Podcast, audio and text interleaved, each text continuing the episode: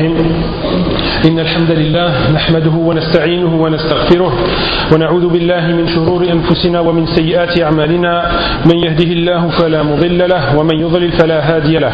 وأشهد أن لا إله إلا الله وحده لا شريك له. وأشهد أن محمدا عبده ورسوله. أما بعد. Donc avant de commencer le, le dars, je voulais juste revenir sur euh, le titre en fait qui a été écrit sur le planning, le califat et l'apparition du chiisme. En fait, on va traiter du chiisme, Inch'Allah, aujourd'hui et surtout demain, bismillah. Et le titre, en fait, c'est le schisme dans l'islam, c'est-à-dire une scission, ce qui a provoqué la scission et la séparation dans la communauté. fait ce qui a conduit à l'apparition en fait des chiites et des khawarij. Le schisme dans l'islam avec un i et pas deux i. Barakallahu fikum. Donc le sujet abordé portera sur le schisme au sein de la communauté, la scission ou, séparation qui s'est produite entre les musulmans après le califat de Ali. D'un côté les Khawarij, de l'autre les Shia et enfin Ahl Sunnah. C'est l'assassinat de Uthman puis de Ali anhuma qui créa cette division dans la Ummah, la communauté. Parmi les étapes les plus difficiles dans une civilisation, il y a la transition, le passage d'un dirigeant vers un autre, la succession d'un roi, d'un empereur ou d'un calife. Et c'est à travers cette brèche-là que Ahl al-Bida profite pour semer la zizanie au sein d'une communauté. Et donc notre communauté, notre civilisation, comme toutes les communautés, elle a eu des guides, elle a toujours des guides d'ailleurs, et il y a eu une transition entre ces guides-là. Et c'est au moment du passage d'un calife à un autre calife que les gens de la fitna sont apparus pour semer la séparation. Cela, fera partie des thèmes abordés pour comprendre le schisme qui s'est produit. Certaines transitions d'un calife à un autre se sont bien passées, d'autres non. Le prophète sallallahu alayhi wa sallam n'a pas laissé de réglementation précise sur le choix de ses successeurs à la tête de la communauté après sa mort. Il n'a pas indiqué à la communauté comment désigner le calife, comment le choisir précisément. Il n'a pas dit un tel sera le calife après ma mort. C'est pour cela que la succession d'un calife à un autre a pu poser certains problèmes à certains moments et que la communauté ne s'est pas toujours ralliée à celui qui a été désigné. Certains califes ont choisi de nommer celui qui leur succédera, tel que Abu Bakr Siddiq anhu, en désignant Omar ibn Khattab. D'autres ont, choisi de laisser cette tâche à un groupe de personnes, tel que Omar anhu, en désignant un majlis shura, une assemblée de concertation, qui était composée de six compagnons pour choisir le calife parmi eux. Et d'autres, enfin, ont choisi la voie de l'hérédité, telle que la dynastie des Omeyyades, l'Umayyoun, dont le fondateur est Muawiyah ibn Abi Sufyan, une dynastie qui gouverna le monde musulman de l'an 661 du calendrier grégorien jusqu'à l'an 750 du calendrier grégorien, à peu près un siècle. Donc eux, c'est l'hérédité, de père en fils. Avant d'être détrôné par les Abbassides, al-Abbasiyoun, qui prirent le pouvoir sur le monde musulman jusqu'en l'an 1258 du calendrier grégorien, date de l'assassinat du dernier calife abbasside par les Mongols à Bardad. Eux aussi avaient choisi la voie de l'hérédité pour se succéder. Ce qui est sûr, au niveau du choix du calife, face à sa communauté, c'est qu'il doit y avoir une bay'a, une allégeance de la part de la communauté ou du moins de Ahl al-Fadl, des notables de cette communauté ou des hauts dignitaires. C'est-à-dire qu'on n'est pas obligé de tous se présenter face au calife pour dire moi je te prête serment ou je te prête allégeance. Si les hauts dignitaires ou les notables de cette communauté ont prêté allégeance à ce calife-là, toute la communauté se doit de le suivre et de le reconnaître comme guide. À partir du moment où l'allégeance a été faite, elle doit être reconnue par tout le monde. Aller à l'encontre de cette allégeance en désobéissant au gouverneur signifie sortir contre son autorité et cela est un acte illicite à la base. À sa mort, le prophète sallallahu alayhi wa sallam n'a laissé à ses compagnons anhum, que quelques indications pour les diriger sur le choix du calife. Il a dit sallallahu alayhi wa sallam الناس تبع لقريش في هذا الشأن مسلمهم لمسلمهم وكافرهم pour ce rang, le pouvoir souverain ou le califat, les Qurayshites ont la suprématie sur tous les gens. Leurs musulmans non sur les musulmans et leurs polythéistes sur les polythéistes. Il a aussi dit, sallallahu alayhi wa sallam, La yazalu hadha al-amru fi Quraysh ma baqiya min al-nas itnan. La chose demeurera entre les mains de Quraysh. Il parlait encore une fois du califat, du pouvoir, mais s'il ne reste que deux hommes sur terre. Il a par ailleurs, sallallahu alayhi wa sallam, fait une ishara, une allusion vers Abu Bakr Siddiq anhu, comme, comme successeur possible en le désignant pour guider la prière pendant qu'il était faible, sallallahu alayhi wa sallam. Que s'est-il passé après sa mort, sallallahu alayhi wa sallam, entre les compagnons, anhum, sur le choix du successeur? Et quelle a été la réaction des compagnons sur la mort du prophète, sallallahu alayhi Ça, c'est des questions qu'on va aborder, le thème justement du, du cours d'aujourd'hui qu'on va aborder, inshallah. Parmi les réactions les plus connues, il y avait celle de Omar ibn Khattab, al-Farouq qui fut très, elle fut très virulente, et celle de Abu Bakr as-Siddiq anhu, qui fut plus calme dans sa réaction. Omar ibn Khattab anhu, ne voulait pas reconnaître la mort du prophète sallallahu alayhi wa sallam. Et il dit إن رجالا من المنافقين يزعمون أن رسول الله صلى الله عليه وسلم قد توفي وإن رسول الله صلى الله عليه وسلم ما مات ولكنه ذهب إلى ربه كما ذهب موسى ابن عمران فقد غاب عن قومه أربعين ليلة ثم رجع إليهم بعد أن قيل قد مات. ووالله ليرجعنا رسول الله صلى الله عليه وسلم كما رجع موسى فليقطعن أيدي رجال وأرجلهم. زعموا أن رسول الله صلى الله عليه وسلم مات.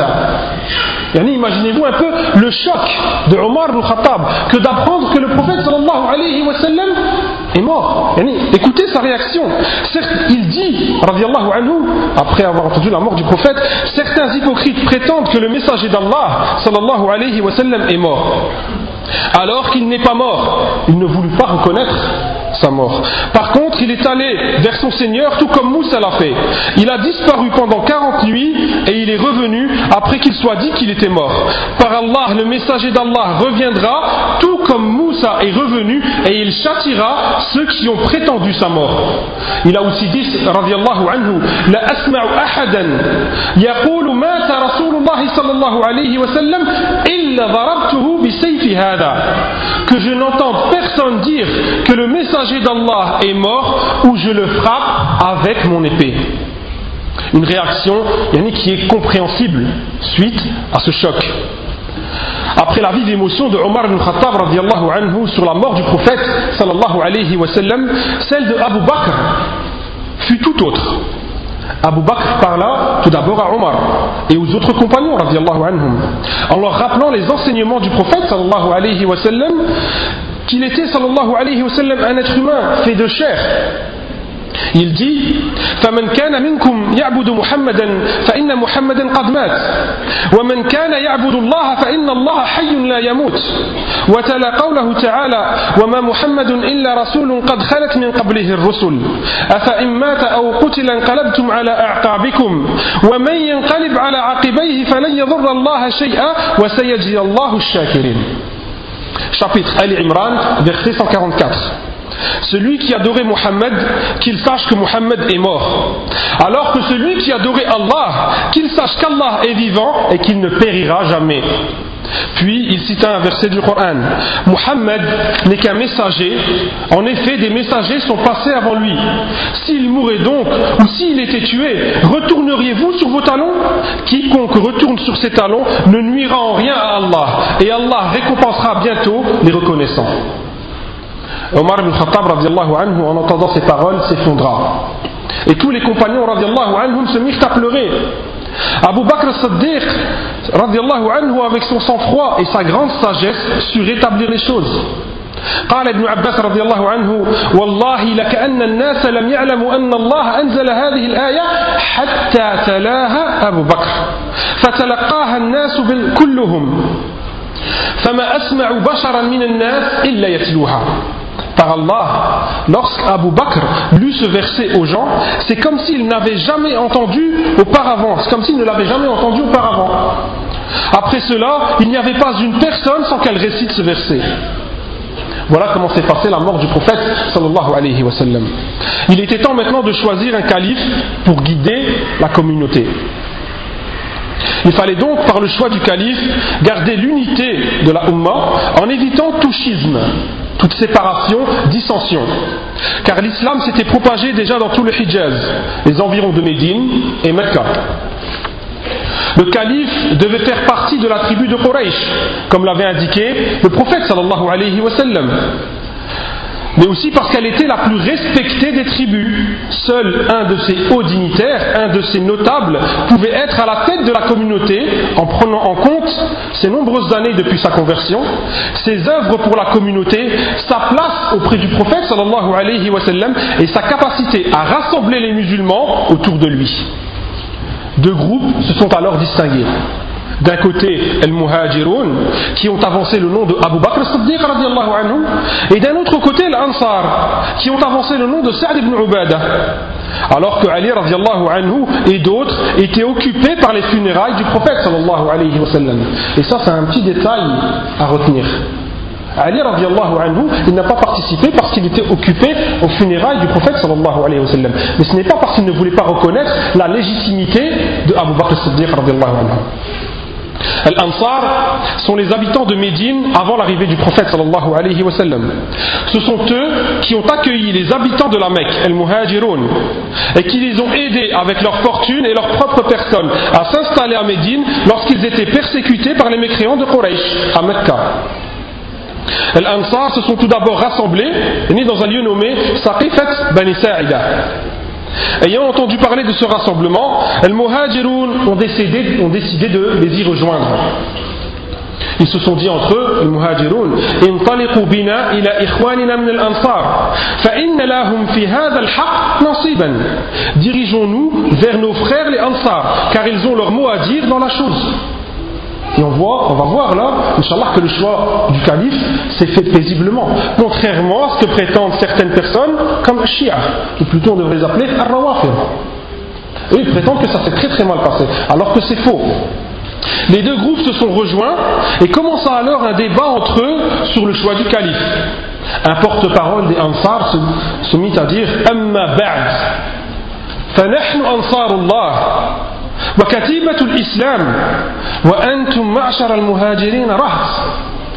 nous les Ansar sommes les gardiens de la religion d'Allah. C'est nous qui vous avons accueillis.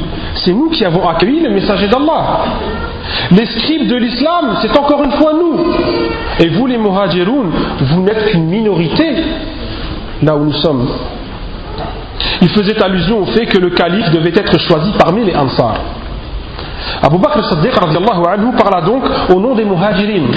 Et il dit ما ذكرتم فيكم من خير فأنتم له أهل فأنتم له أهل ولن يعرف هذا الأمر إلا لهذا الحي من قريش هم أوسط العرب نسبا ودارا يا معشر الأنصار إن والله ما ننكر فضلكم ولا بلاءكم في الإسلام ولكنكم عرفتم أن هذا الحي من قريش بمنزلة من العرب ليس بها غيرها وأن العرب لن تجتمع إلا على رجل منهم فنحن الأمراء وأنتم الوزراء C'est cette phrase qui est restée vraiment célèbre dans l'histoire.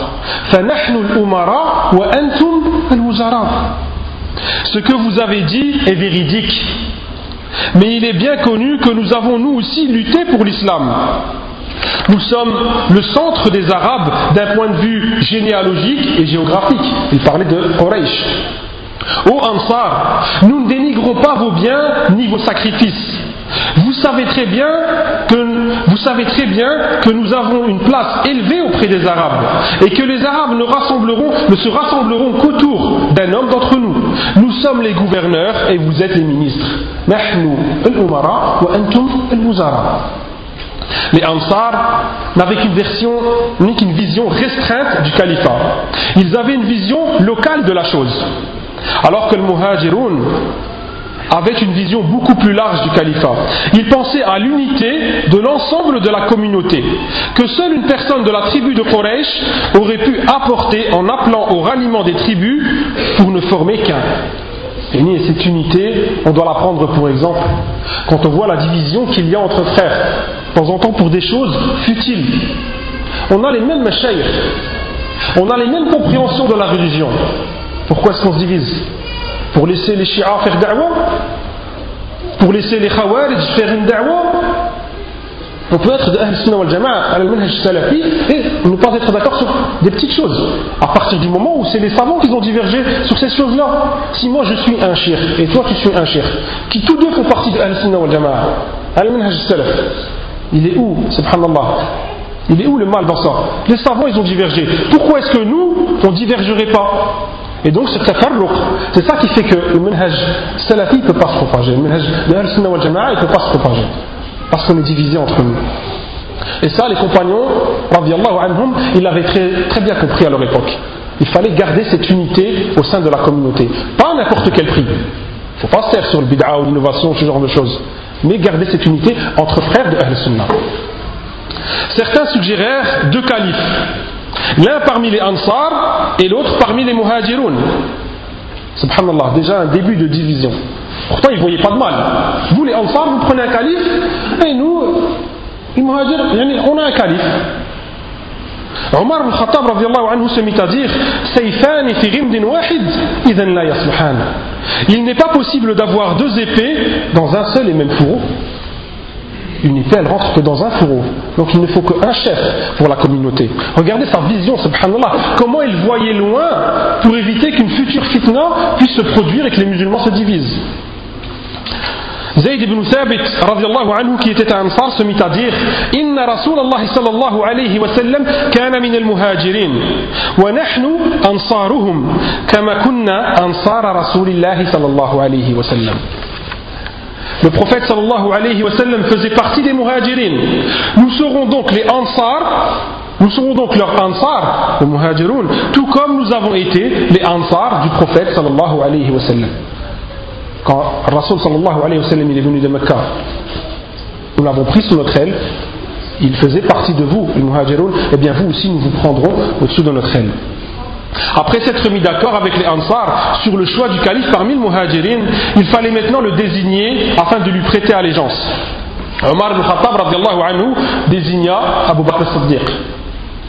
بل نبايعك أنت فأنت سيد سيدنا وخيرنا وأحبنا إلى رسول الله صلى الله عليه وسلم Nous te prêterons allégeance à toi, Abu Bakr, car tu es le meilleur d'entre nous et le plus aimé aux yeux du prophète sallallahu alayhi wa sallam.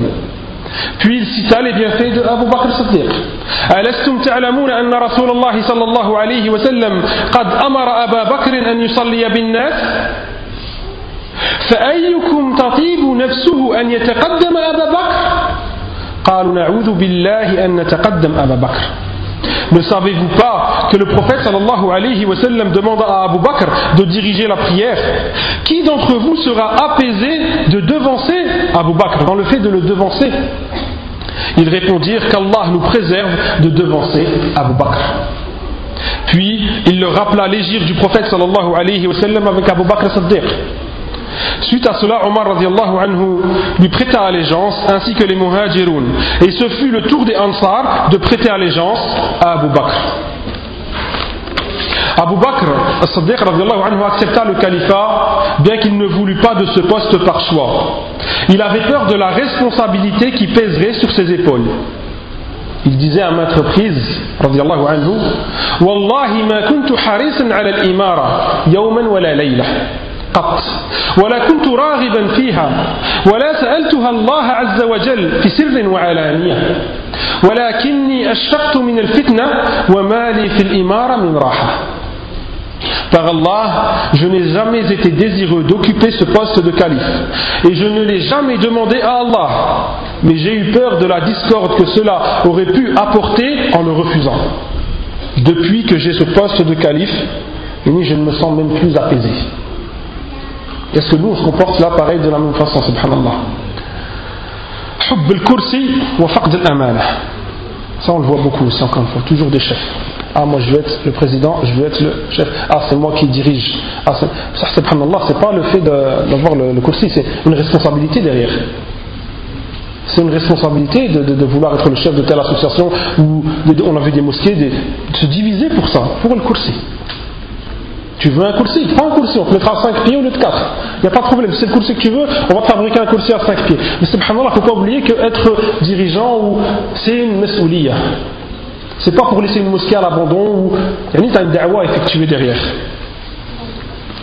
Abu Bakr as-Siddiq anhu fut déclaré calife le lundi 12 du mois de Rabi' al-Awwal, en l'an 11 de l'Égypte. L'allégeance de Omar et des Muhajiroun ainsi que des Ansar présents ce jour-là fut appelée al-Bay' al-Khassa l'allégeance spécifique ou la petite allégeance. Le lendemain, c'est-à-dire le mardi 13, une autre allégeance lui fut donnée à la mosquée du prophète sallallahu alayhi wa par le reste de la communauté. Elle fut appelée al-bay' al-amma, l'allégeance générale ou la grande allégeance. Combien d'allégeances y a-t-il eu? Deux. Al-bay' al-khassa, c'est le jour même où il a été désigné comme calife. Le jour d'après. Le reste de la communauté lui a tout de même prêté allégeance. Ça, ce sont des choses à retenir. Omar ibn Khattab se mit à parler tout d'abord en s'excusant de sa réaction, maintenant qu'il était face aux compagnons, de sa réaction face à la mort du prophète sallallahu. Puis il présenta Abu Bakr as-Siddiq anhu, en rappelant ses bienfaits. Il lui demanda de monter sur le minbar pour un discours d'introduction à son califat. Abu Bakr as-Siddiq anhu commença par dire Bayi'uni ala sam' wa ta'atu lillahi wa li kitabihi thumma lil amir. Faites-moi allégeance en m'écoutant, mais l'obéissance est à Allah et son livre ensuite à l'émir.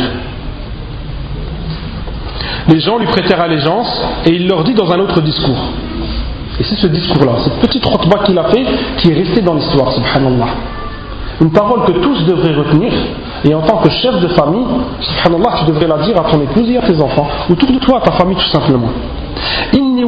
Alaykum wa lastu bi khayrikum.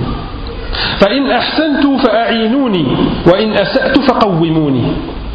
الصدق أمانة والكذب خيانة والضعيف فيكم قوي عندي حتى أريح عليه حقه. إن شاء الله. والقوي فيكم ضعيف عندي حتى آخذ الحق منه إن شاء الله. لا يدع قوم الجهاد في سبيل الله إلا ضربهم الله بالذل. ولا تشيع الفاحشة في قوم إلا عمهم الله بالبلاء. أطيعوني ما أطعت الله ورسوله. فإذا عصيت الله ورسوله فلا طاعة لي عليكم. قوموا إلى صلاتكم يرحمكم الله.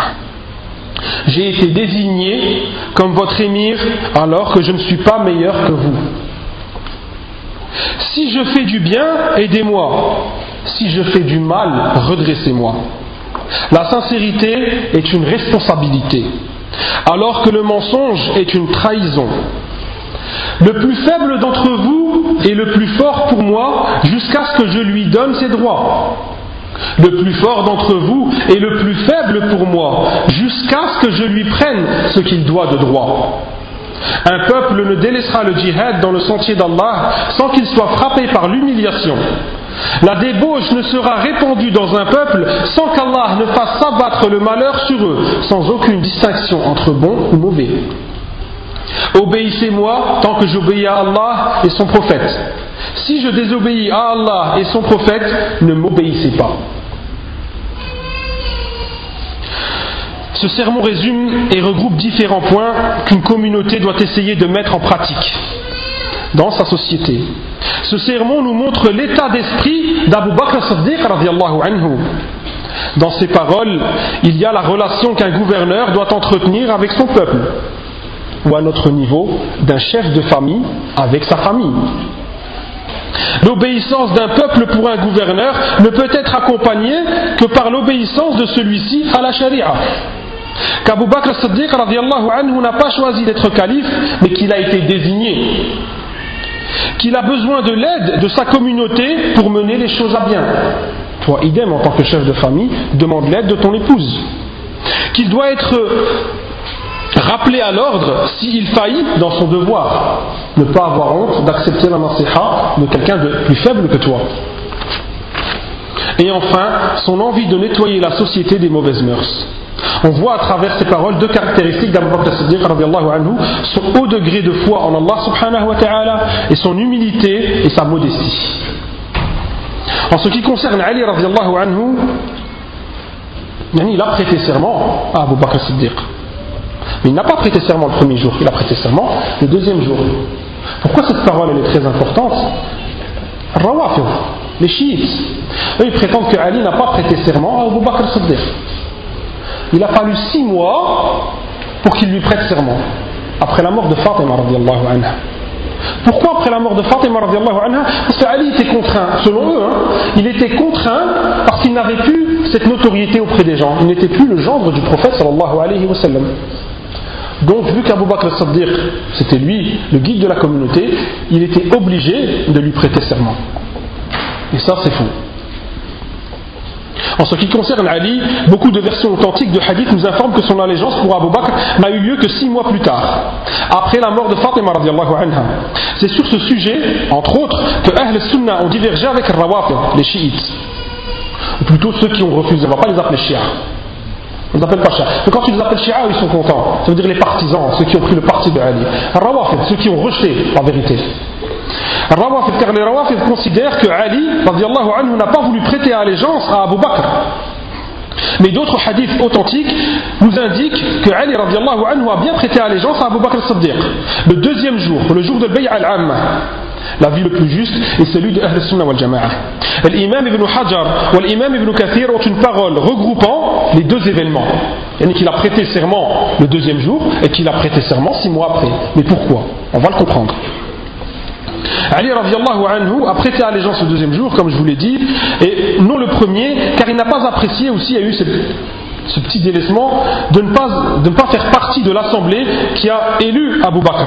Il a lui-même dit Ma غضبنا إلا لأن أخرنا عن المشاورة وإن نرى أبا بكر أحق أحق الناس بها بعد رسول الله صلى الله عليه وسلم إنه لصاحب الغار وثاني اثنين وإن لنعلم بشرفه وكبره ولقد أمره رسول الله صلى الله عليه وسلم بالصلاة بالناس وهو حي J'ai été en colère car je ne faisais pas partie de l'assemblée le premier jour, mais pas le deuxième jour. Le deuxième jour, il lui a prêté allégeance. Mais je considère Abu Bakr comme le plus haut comme le plus en droit à diriger la communauté. Donc ça, ça va à l'encontre de ce que Rawaf dit. Puisque Ali reconnaissait bien l'autorité d'Abu Bakr. Mais je considère Abu Bakr comme le plus en droit à diriger la communauté après le prophète sallallahu alayhi wa sallam. Il était dans la grotte avec le messager d'Allah et nous connaissons tous son honorabilité et son âge mûr. Nous savons que le prophète sallallahu alayhi wa sallam lui a ordonné de guider la prière de son vivant sallallahu alayhi wa sallam. Quant à sa deuxième allégeance, elle fut après la mort de Fatima au bout de six mois, suite au conflit qui opposa Fatima et Abu Bakr, qui refusa de lui accorder une partie de l'héritage de son père le prophète sallallahu alayhi wa sallam, se basant sur la parole du messager d'Allah sallallahu alayhi wa sallam, la noura ma. Nous n'héritons pas, ce que nous laissons est une aumône. Les Rawafid ne reconnaissent à Ali qu'une allégeance, celle qui s'effectua après la mort de Fatima. Pour eux, Ali était contraint de prêter allégeance car Fatima n'était pas, n'était plus là pour lui permettre de garder son statut de gendre du prophète sallallahu alayhi wa sallam. Cela est faux car ce n'était pas une première allégeance, celle qu'il a effectuée au bout au sixième mois, mais une deuxième, afin d'affirmer la première et que même avec le conflit qui opposa Abu Bakr à Fatima, il continuait de lui prêter allégeance. Il a prêté allégeance le deuxième jour, et six mois après aussi, afin d'affirmer face à tous, bien qu'il y a eu un conflit entre mon épouse Fatima et Abu Bakr Siddiq, je continue à prêter allégeance à Abu Bakr Siddiq, et je reconnais que c'est lui le calife de la Ummah. Pendant son califat, Abu Bakr Siddiq anhu, réprima les révoltes de tribus du Hijaz, des tribus du Hijaz, qui pour certaines rejetèrent l'islam et d'autres refusèrent de payer la zakat. Il rencontre de, fortes oppositions, mais les surmonte. La plus sérieuse opposition venant de Moussaïlam al-Kazzab, vaincu par Khalid ibn Walid anhu, lors de la bataille de Yamama. Une bataille au cours de laquelle beaucoup de musulmans qui mémorisèrent le Coran par cœur perdirent la vie. Omar ibn Khattab anhu, incita Abu Bakr as-Siddiq à envisager la préservation des versets révélés. C'est à Zayd ibn Thabit que revient la tâche de compiler l'ensemble des versets en un seul livre. Quand ce travail fut achevé, ce mushaf fut gardé par Hafsa, fille de Omar. À la fin des répressions, et lorsque l'Arabie fut soumise, Abu Bakr envoyait Khalid ibn al-Walid pour ouvrir l'Irak à l'islam. A entamer le, la da'wah. Donc le califat de Bakr al-Siddiq ne dura pas très longtemps, il ne dura que deux ans et demi. Il décéda à l'âge de 63 ans pendant le mois de Jumad al-Akhir en l'an 13 de l'Égypte. Après lui, ce fut Omar que l'on désigna comme calife, à la tête de la communauté. Abu Bakr al-Siddiq tomba malade et sentit sa fin proche. Il appela les compagnons et leur dit Inni qad bima tarawn. فأمروا عليكم من أحببتم فإنكم إن أمرتم عليكم في حياة مني كان أجدر أن لا تختلفوا بعدي Il m'a atteint ce que vous voyez. Il était dans un état, euh, il était malade. Désignez un calife que vous appréciez à votre tête, car si vous le désignez de mon vivant, vous ne serez pas enclin à vous diviser après ma mort. Après un moment de discussion entre eux, les compagnons sont venus le voir afin qu'il leur conseille une personne à élire. Il demanda à Osman de prendre note qu'il leur conseillait Omar. Ce n'était pas un ordre de sa part, mais juste un conseil. Ce fut le conseil de Abu Bakr qui fut suivi à sa mort, et la communauté prêta allégeance à Omar en 13 de l'Égypte. Pendant son califat, il contribua à la bonne gestion, Omar ibn Khattab, à la bonne gestion du jeune État musulman, en fondant Bayt el-Mal, en prenant, euh, en prenant pour repère chronologique le calendrier de l'Égypte et bien d'autres choses. Omar ibn Khattab reprit les conquêtes, la prise de Damas par Abu Ubaid ibn Jarrah, puis il voulut alors profiter de la faiblesse relative de la Perse pour l'attaquer lors de la bataille de Qadisiyah en envoyant Saad ibn Abi Waqqas. Par la suite, ce fut la conquête de la Syrie dans son intégralité, la prise de Jérusalem en paix et enfin la conquête de l'Égypte par Amr ibn al-As. Le califat de Omar dura dix ans et six mois, jusqu'à ce qu'il soit assassiné pendant la prière du Fajr par Abu un perse zoroastrien, le mois de Dhul Hijjah, en l'an 23 de l'Égypte. Et après Omar ibn Khattab, ce fut Othman que l'on désigna comme calife. Donc pendant ces deux califats, ça la transition, elle s'est tout de même bien passée. C'est par la suite, Inch'Allah, qu'il y a eu des problèmes au niveau de la transition d'un calife à un autre surtout celle de Uthman à Ali tout comme il l'avait fait avec Abu Bakr as-Siddiq anhu, les compagnons demandèrent à Omar de désigner un calife pour lui, pour lui succéder mais il refusa de prendre la responsabilité du choix du calife Abdullah ibn Omar a rapporté lorsque son père était sur son lit de mort et que les compagnons sont venus le voir حضرت أبي حين أصيب فأثنوا عليه وقالوا جزاك الله خيرا فقال راغب وراهب قالوا استخلف Regardez, subhanallah, comment il donnait une importance à cette responsabilité. Lorsqu'ils sont venus le voir et ils lui ont dit désigne-nous un calife ou Omar.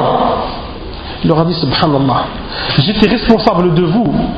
Alors, de mon vivant, et vous voulez que je sois responsable aussi de la sélection de celui qui me succédera C'est-à-dire s'il faillit à son travail. Regardez comment il avait peur de l'amana.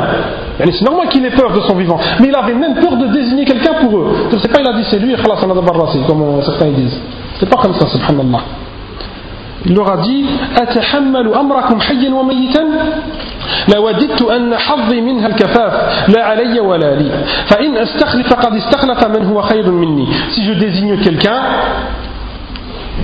je le ferai tout comme Abu Bakr as-Siddiq quelqu'un qui est meilleur que moi l'a fait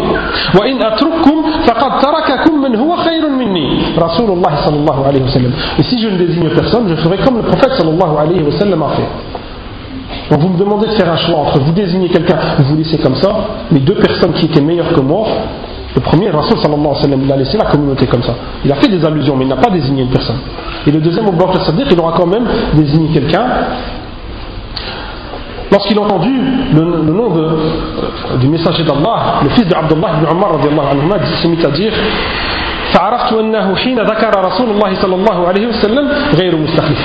Lorsqu'il cita pour exemple le messager d'Allah je savais qu'il n'allait désigner personne. Par contre, Omar donna la responsabilité à six compagnons de choisir un calife parmi eux et désigna un majlis shura, une assemblée de concertation composée de six compagnons. Osman ibn Affan, Ali ibn Abi Talib, Abdurrahman ibn Auf, Saad ibn Abi Waqqas, Talha ibn Ubaidullah, wa Zubayr ibn Awwam.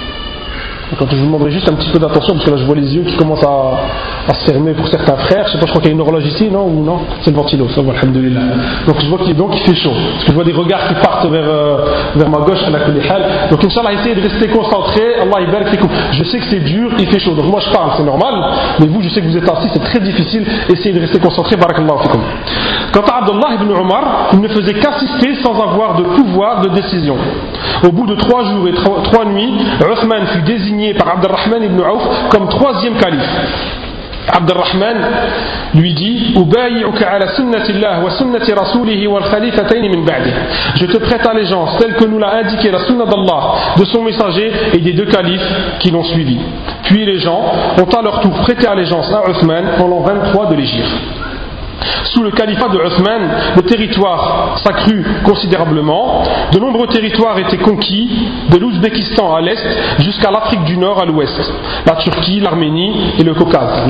Des pays, l'Ouzbékistan n'existait pas à l'époque, vous vous dites bien, mais son nom actuel et le Caucase furent des territoires musulmans. Beaucoup de biens sont devenus la propriété de l'État et les gens ont commencé à vivre avec des richesses autour d'eux.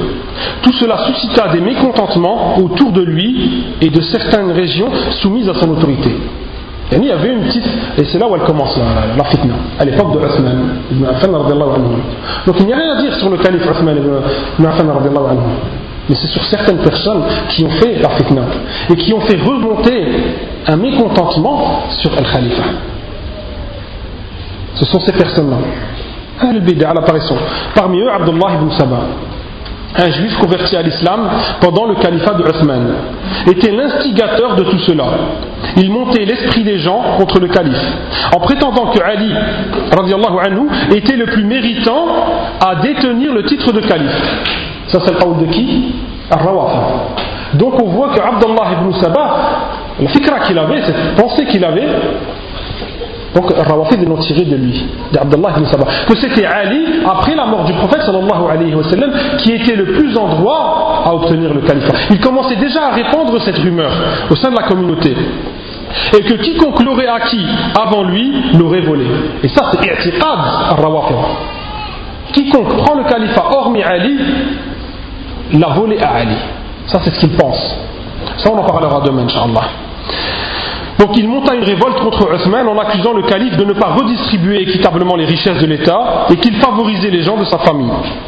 Il partait dans une contrée et leur disait que Uthman n'était pas juste avec les habitants d'une autre contrée, et ainsi de suite dans tous les territoires musulmans, jusqu'à provoquer une révolte. Des insurgés se rassemblèrent une première fois autour de la maison de Uthman, mais il réussit à les convaincre de rentrer chez eux. Pendant leur retour en Égypte, ces insurgés qui étaient autour de la maison de Uthman, Abdullah ibn Sabah qui était du voyage avec eux, leur a fait croire que Uthman avait donné des ordres au gouverneur d'Égypte de capturer et de tuer les insurgés. Ils firent demi-tour et encerclèrent de nouveau la maison de Uthman pendant 40 jours avant de donner l'assaut. Uthman anhu, avait ordonné aux compagnons de ne pas prendre sa défense. Les enfants de Ali, Hassan et Hussein et bien d'autres compagnons étaient prêts à défendre la vie de Uthman. Et Uthman leur dit non. Nous sommes dans une fitna actuellement. Ne prenez pas ma défense. Il ne voulait pas que le sang coule inutilement. Pourquoi? Parce qu'il savait que la fitna pouvait s'arrêter qu'avec sa mort. Comme le lui avait dit le prophète sallallahu.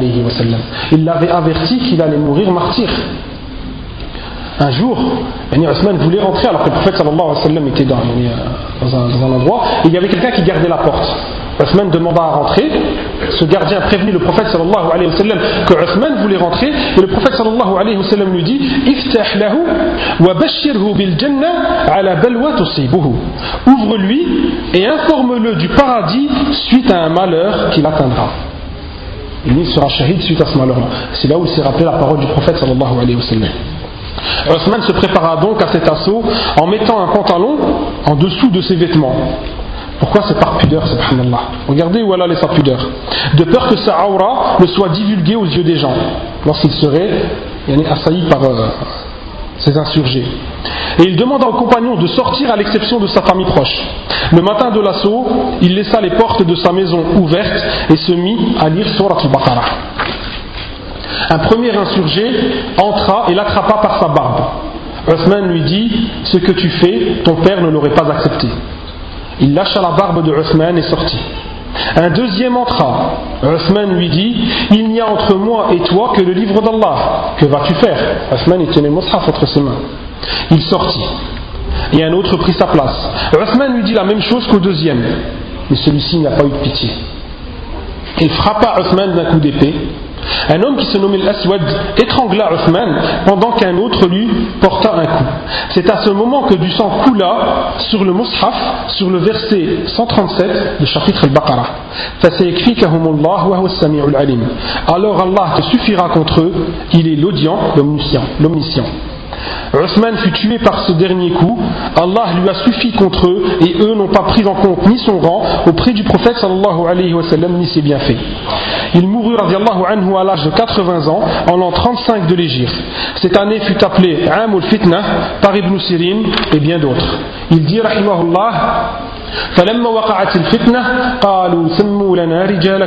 Lorsque la fitna eut lieu, ils nous demandèrent de citer nos rapporteurs. C'est suite à cette fitna, l'assassinat de Uthman anhu, que commença le schisme au sein de la communauté et beaucoup de conflits opposèrent les musulmans entre eux. سئل الإمام الحسن البصري رحمه الله وهو شاهد عيان عن قتل عثمان رضي الله عنه أكان في من قتل عثمان أحد من المهاجرين والأنصار قال كانوا أعلاجا من أهل مصر الإمام الحسن البصري رحمه الله était un témoin de l'assassinat de Uthman un tabi'i, il était adolescent à l'époque. Il fut questionné y avait-il parmi les assassins de Uthman des Muhajirin et des Ansar? Il répondit, rahimahullah, non, ils étaient pour la plupart d'Égypte. Donc on va s'arrêter là pour le cours d'aujourd'hui. Après ça c'est une ce qu'on a fait au cours de demain. Donc demain on reprendra, Inch'Allah, le califat de Ali, les conflits qui se sont passés pendant le califat de Ali, anhu, موقف أهل السنة والجماعة de ces conflits, la position de أهل السنة والجماعة vis-à-vis de ces conflits et vis-à-vis de Sahaba عموما. سبحانك اللهم وبحمدك أشهد أن لا إله إلا أنت أستغفرك وأتوب إليك.